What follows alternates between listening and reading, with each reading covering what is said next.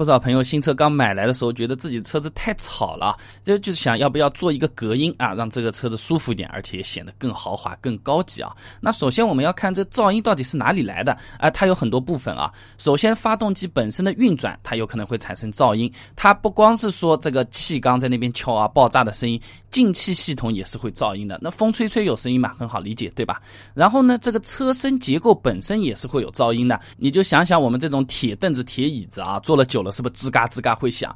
整个车子的底盘啊，上面的车架各种各样的部分，它有不少地方都是可以活动的。再加上开的时候金属震动还会引起共鸣，哎，这就会产生一部分的噪音。那除此之外的话呢，轮胎你在开的时候，它和地面摩擦啊，它的噪音也相对是比较大的啊。然后它在旋转的时候呢，它扰动周围的这种空气也会产生额外的噪音。那当然路面不平也会产生噪音了。除了刚才说的这三个呢，在开高速或者高高架的时候，还有个噪音很明显，叫做风噪。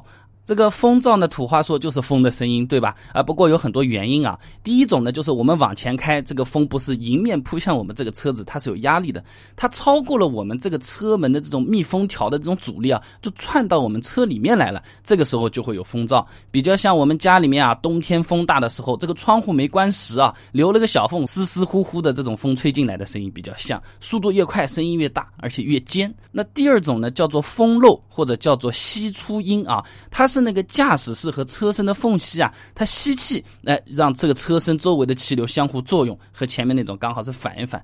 第三个话呢，就是其他的这种噪音了，嗯，比如说什么空腔共鸣等等的啊，这个相对就比较晦涩难懂了，我们不摊开的讲。反正风的声音有很多种来源啊，那我们想要降低车身的噪音，增加我们的行车体验的话呢，就是要对症下药。那我们自己去美容店或者是维修厂做这个隔音施工，到底值不值得？有没有？必要呢？那从刚才的噪音产生的来源几个跟大家讲，发动机声音响还是轻，除了坏掉修好之外的话，正常的这个分贝我们是没有办法去影响它的。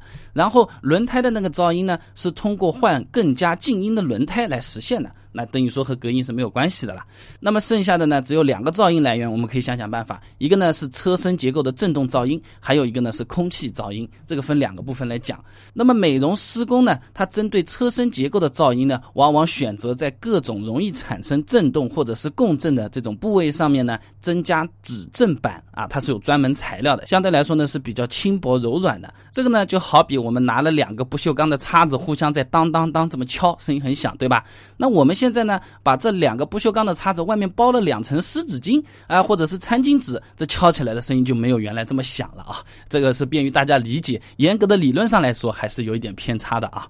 那么还有一种施工呢，就是增加或者强化我们车内的密封，比如说各种胶条给你加厚啊、加粗啊，多加一条啊，或者说呢，把整个胶条卸掉，换质量更好的这些胶条。那么在速度比较慢的时候呢，它的确是可以隔绝一部分的这种风噪的。但是如果速度快了，超过了这个密封条它所能承受的极限的话，风照样是会窜到这个车子里面去的，这个噪音呢也是会产生的。那么了解了它这个施工的过程和达到的那个效果之后，我们就比较好判断了。比如说我这个车子本身是发动机特别吵。那就不要隔音了，隔音也没有什么太大的意义的。而如果说我这个车子呢是轮胎响的不行啊，那只要换轮胎就好了。那隔音的话呢，我给大家的这种建议的话呢，是需要有特殊需求，并且能够锁定具体的噪音来源的各位车主朋友来选择。哎，如果我自己是个发烧友，喜欢在车子里面听听歌的啊，那预算有限，买了这个车子回来的话，都买在发动机啊、底盘、变速箱这种地方了啊，那音响一般般，我要去改一改的话呢，可以顺便把这个隔音也做掉。